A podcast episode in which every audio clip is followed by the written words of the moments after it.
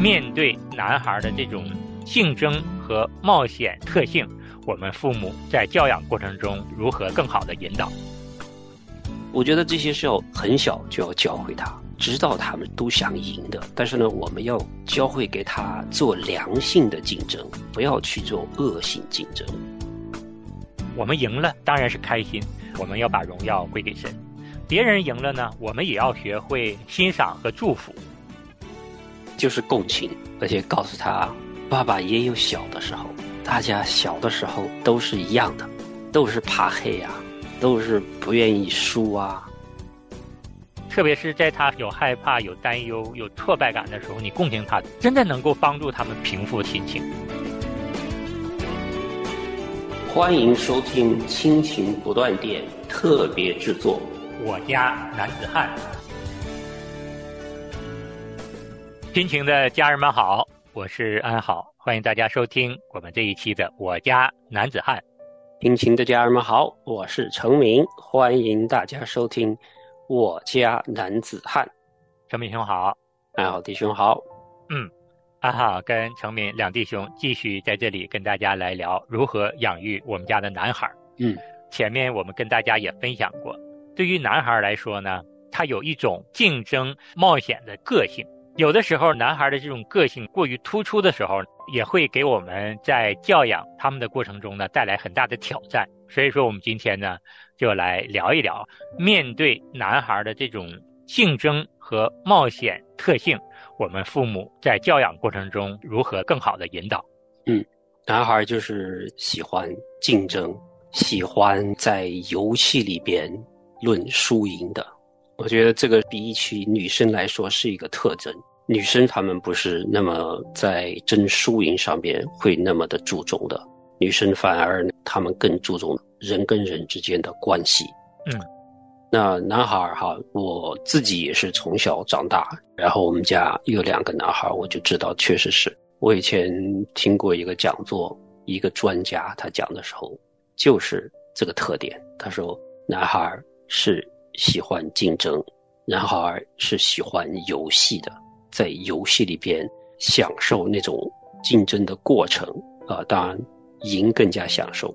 当然，这里说的游戏呢，不光指的说电子游戏啊什么的，这些运动的游戏啊，或者是智力的游戏啊，还有各种各样的有显出输赢的，他们都非常感兴趣。想想你们的儿子是不是这样子的？是，男孩的这种喜欢输赢的个性啊。不仅仅是在他们的游戏，就是在生活中的方方面面都能够体现出来。嗯，安好就想到自己的儿子吃早饭的时候，我们会给他倒一杯牛奶。嗯，他有的时候不想喝，直接就说我不想喝牛奶，我不喝。对于他的这种表现呢，我们采取了两种方法，在我儿子身上都奏效。嗯，第一种方法呢，我们会给他做一个选择，我们会问他是不是你不喜欢喝这杯牛奶。面前的这杯牛奶是冷的，给他倒一杯温牛奶。如果当前这个杯中的奶呢是温的，那我们可能会给他再倒一杯冷的牛奶，然后让他做选择。你给他做选择的时候呢，他的注意力就被我们分散了，他可能就要在两杯中间选一个。对，选了他就要喝了。不是说喝和不喝的选择，而是热牛奶和冷牛奶的选择。对，但是一段时间之后，发现这种方式有的时候也不奏效。我们就想另外一种方式，嗯，那我也会倒一杯牛奶放到我的面前，然后我会跟他说：“这样吧，咱俩有五分钟的时间，看谁先把这杯牛奶喝完。”哎，他一听我要跟爸爸比赛喝牛奶，我一定会超过爸爸。他很快的就会把这杯奶喝完了。喝完了之后，他会看看我的，他跟我说：“爸爸，你看我赢了吧？”这个方法呢，多数情况下都奏效。嗯。跟自己的爸爸比赛喝牛奶这件事情，实际上就是男孩他喜欢竞争、喜欢冒险的一种体现。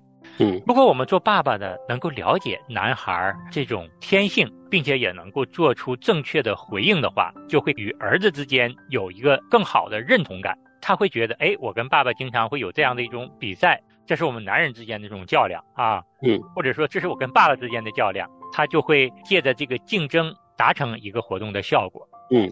所以说，有的时候呢，这种竞争和冒险的精神啊，父亲很好的了解之后呢，也要正确的引导和利用它。对，我们家也是早上吃稀饭或者是吃这个麦片，小儿子是不吃。然后呢，我们知道他是喜欢冒险、喜欢那个探索的哈，然后就说好，我就拿一小块这个红糖埋到他的这个麦片里边，我说埋进去了哈。你看你找不找得到？你一边吃一边找，哇，这可开心了！哎，这有游戏玩了，这有趣了。他就会一边吃一边捞这个红糖，有时候可能还得放两块进去。男孩就是喜欢这种。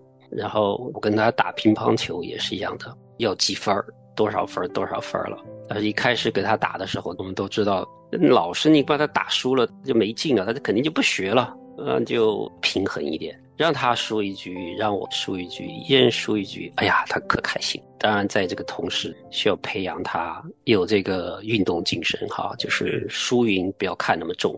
但是赢了当然更好，但是输了话，告诉他没有关系的。所以呢，我们也输几次给他看，你看我也打输了，没有太计较啊，不会说那种崩溃的哈。我觉得这些是要很小就要教会他。就是我们知道他们是都想赢的，但是呢，我们要教会给他做良性的竞争，不要去做恶性竞争。一到恶性竞争之后，就是输不起的，或者是在输了之后，采取各种各样的方式来诋毁别人，然后把别人拉下来。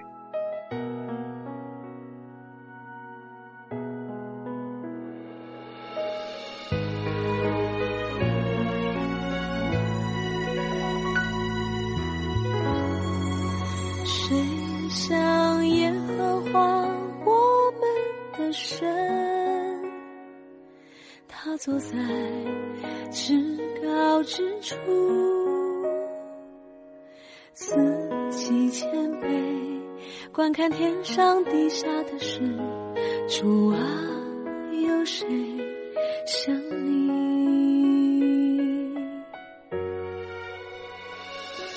他从灰尘里抬举平安人，他从粪堆中。提拔穷，要赞美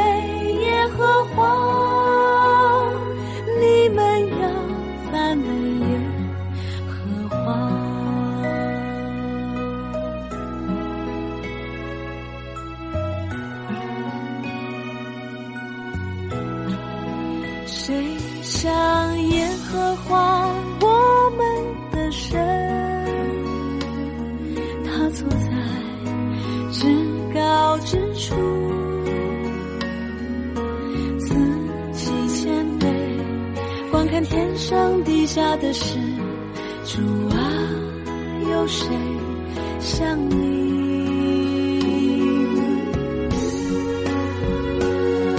他从灰尘里抬举平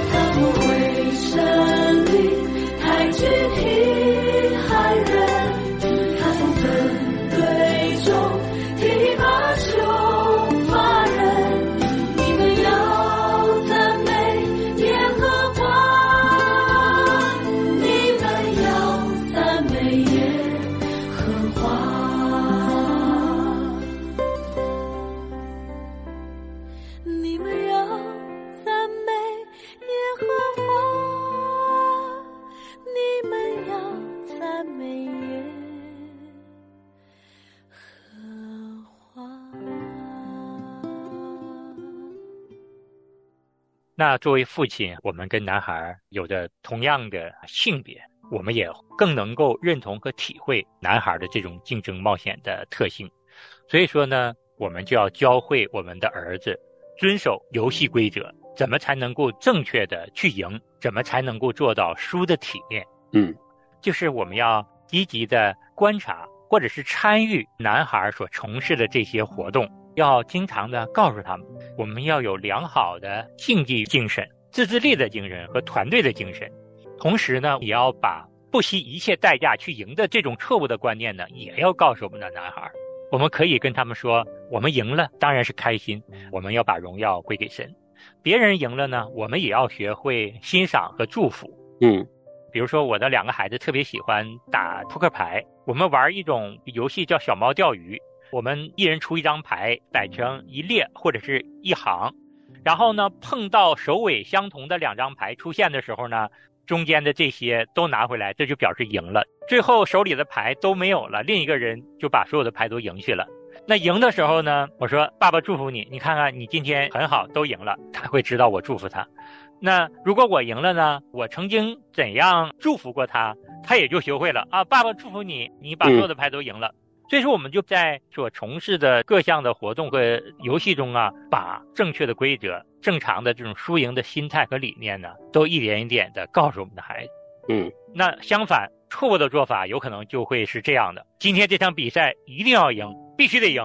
如果我们经常这么说的话，不仅给孩子压力，同时也会让他们失去正常竞技的一个精神的。或者说，我不教过你吗？你怎么还不会？嗯，你想想，这话说完之后，他下次就不玩了。是我们家打乒乓球还是有一些这个微妙的地方哈。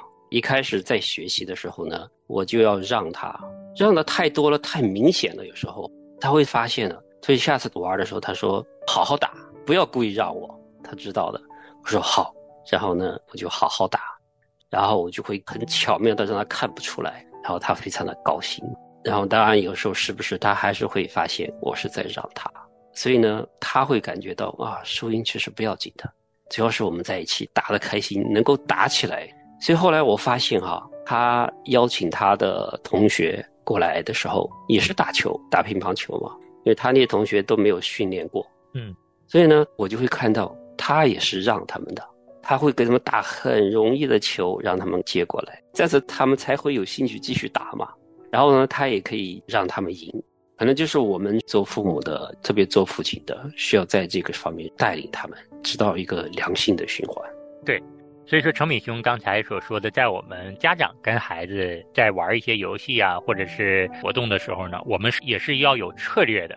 根据我们孩子不同的年龄、不同的水平，我们要让他们既感受到赢的乐趣，同时呢，我们也要适当的呢，给他们一些挑战。嗯。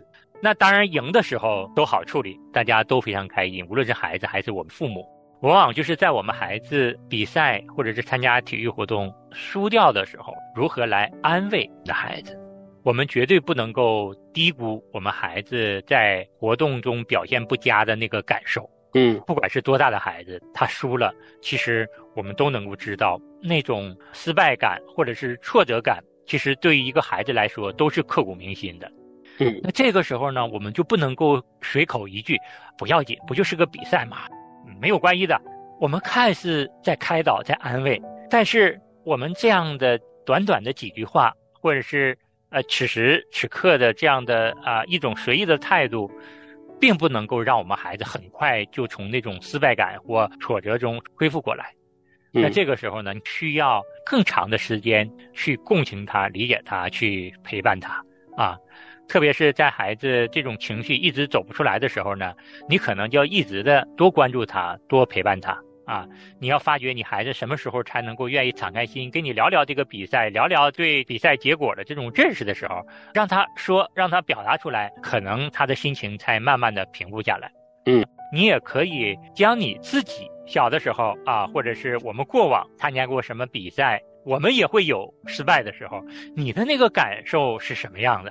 你也可以说说你自己的这种感受，嗯，谈谈你的经历，谈谈你面对挫折的时候你是如何走出来的，又如何的投入到下一次的比赛过程中的。你把你的这种情绪说出来，这个时候呢，可能你的儿子会认同你说的，要告诉他们，人生的经历中会有很多失败、很多挫折，但是这样的一失败和挫折，终归是我们需要面对的，需要成长的。所以说呢，就是借着聊一聊我们自己的体会，借着孩子他愿意敞开心跟我们聊等等，陪伴他们度过那种挫败感的时期。对。孩子说一下我们以前失败的那种感受，我觉得特别有用。我们做父亲的在男孩面前都是生来就是很能面对挫折的，那么有能力的，什么都能做的。但是他们从来没有看到我们小时候，我们也跟他一样，也受挫折，也会失败。我们那个时候会怎么样？给他一个完全不同的一个角度来看待他的失败，对吧？对。安好也想到啊，是我跟女儿之间的一件事儿。但我想呢，如果这件事儿发生在我跟儿子身上，我也同样会这么处理。前几天晚上，我陪女儿睡觉的时候，往往她睡觉的时候，我会陪她一段时间，做个睡前祷告，然后跟她聊聊天儿。然后灯关掉了，我女儿就问我一个问题：“爸爸，我非常怕黑，你不要离开我。”然后本来是想开口说这样一句话：“不要紧，怕什么黑呀？又没有什么怪物，怕什么怕？”我想这么来安慰他了。后来一想不对，回想我小时候也害怕呀，嗯，然后我就跟他说：“我说小的时候爸爸也很怕黑。”我女儿说：“你也害怕吗？”我说：“当然我也害怕呀。”她说：“我以为只有我害怕，你不怕呢。”我说：“我当然害怕了。我什么时候不再害怕了呢？”我说：“我小学六年级的时候我才不害怕。”他说：“啊，六年级都那么大了，你才不怕黑呀？”我说：“是啊。”他听完我说之后呢，他心里立刻又得到了一种安慰，然后他就问我：“那你怕黑的时候怎么办呢？”我说我也需要爸爸妈妈来陪，他说啊，你也需要爸爸妈妈陪呀，我也需要你陪，然后我们有说有笑的聊会天儿，做完祷告之后陪了他一会儿，他睡着了，然后我就起身离开他的房间了。所以我在想，共情孩子啊，特别是在他有害怕、有担忧、有挫败感的时候，你共情他，真的能够帮助他们平复心情，并且呢，你把你的经历说出来之后呢，也能够教会他们如何处理这种恐惧啊、这种失败啊、这种挫折感。比你直接用大道理劝导他管用的多。对，就是共情，而且告诉他，爸爸也有小的时候，大家小的时候都是一样的，都是怕黑呀，都是不愿意输啊，都是有各种各样的挫折的。我觉得这个是最容易安慰孩子的。就像女儿说：“啊，你也会害怕的。我以为爸爸生来就是那么勇敢的，生来就什么都不怕的。”因为他们年纪太小，看不到那么远，没有这个视角。我们带给他，我觉得他们会很惊讶，也会觉得非常有趣儿哈啊！爸妈也会这样子的，就像考试一样的。我也会跟孩子说，我小时候也有考不及格的、不如意的时候。现在你们的父母不是都好好的吗？所以他会自然就会觉得说，我将来也会好好的。嗯。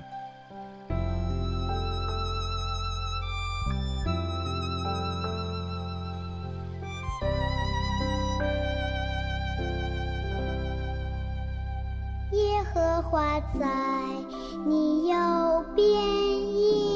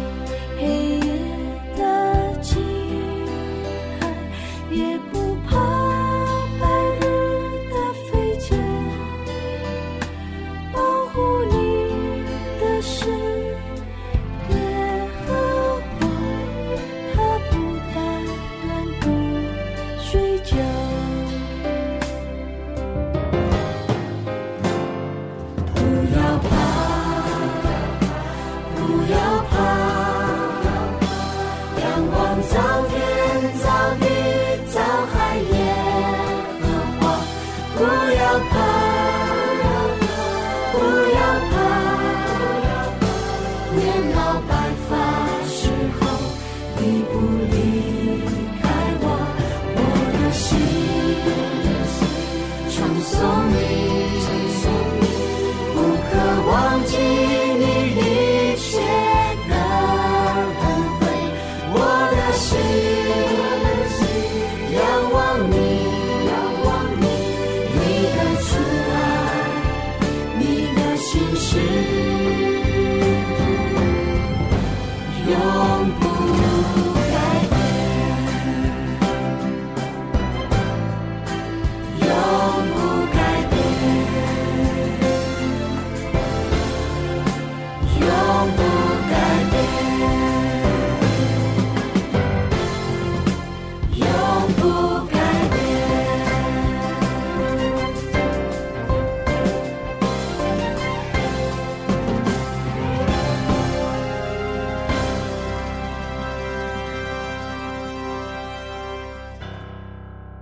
最后啊，安好就一点点的提醒，就是有的时候呢，我们作为父母会刻意的把孩子的竞争精神、冒险精神拿出来，作为一种激励的方式，让他们去完成一个活动啊，或者是做好一件事情。但是激励也好，鼓励他们去竞争和冒险也好，要得体，不要有错误的竞争的理念出来去鼓励你的孩子。作为父母，常常随口而出的一句话就是：“看看你怎么做的，还不如你弟弟，不如你哥哥，不如你的同学，不如邻居家某某孩子。”这话我们太常常听到了。我们小的时候可能就是被我们父母这种不当的激励方式所重伤。嗯，有的时候这种不恰当的比较、不恰当的激励方式，会让我们的孩子失去志气，也会让我们的孩子感受不到我们父母对他们的爱。嗯，安好弟兄形容的这个错误的激励的方法是有一个名字的，这叫做激将法。嗯，这个激将法是我最反对的。很多家长以为这是个小妙招，我用激将法让这个儿子来听话，其实这个是非常负面的。我以前也深受激将法的痛苦。如果你能够考九十分的话，太阳就会从西边出来，铁树都开花了。这个是非常的没有爱心的，这就是把孩子推到一个恶性的竞争状态里面去。我们最后提醒大家，千万不要去尝试这种激将法。其实，在圣经里面，这种恶性的竞争也是神不喜悦的。箴言书不止一次的听到争竞带来的是什么？有的时候带来的是纷争，有的时候带来的是骄傲，有的时候带来的是过犯，甚至有的时候带来的是更大的失败。作为我们父母，真的是要经常省察我们自己的地方，不能够去一味的没有智慧的用这种激将法激励我们的孩子。嗯，我们也知道，当父母不容易，面对我们每一个孩子天性的时候，也是求神给我们父母更多的智慧、更大的爱心。对孩子说一句话出口之前，求主让我们想一想，这句话说出来能够更得体，不至于带来不好的这种增进的结果。对我们今天讲的这么多了，就先说到这儿，我们下次节目再见，好，欢迎下次大家继续来收听我家男子汉，再见。再见。爱的力量，温柔坚强，爱的力量超乎想象，一直释放最深的捆绑。我相信主爱的力量，在爱中没有惧怕，在爱中软弱变刚强，十字架的大爱胜过黑暗死亡，改变的。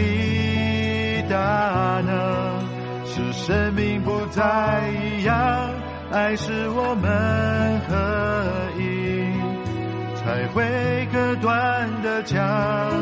我们相信，住爱的力量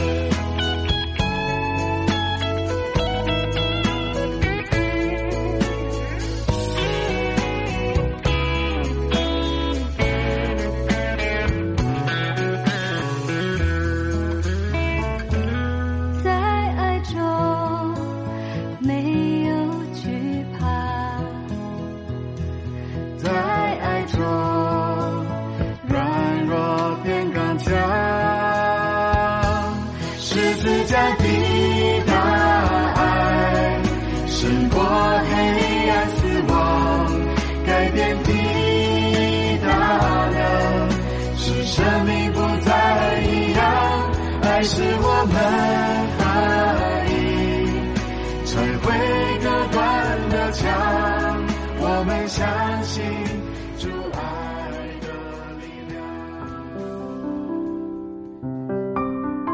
亲爱的听众朋友，现在您正在收听的节目是由良友电台为您制作的，每周一到周五播出的《亲情不断电》，欢迎您与我们联络。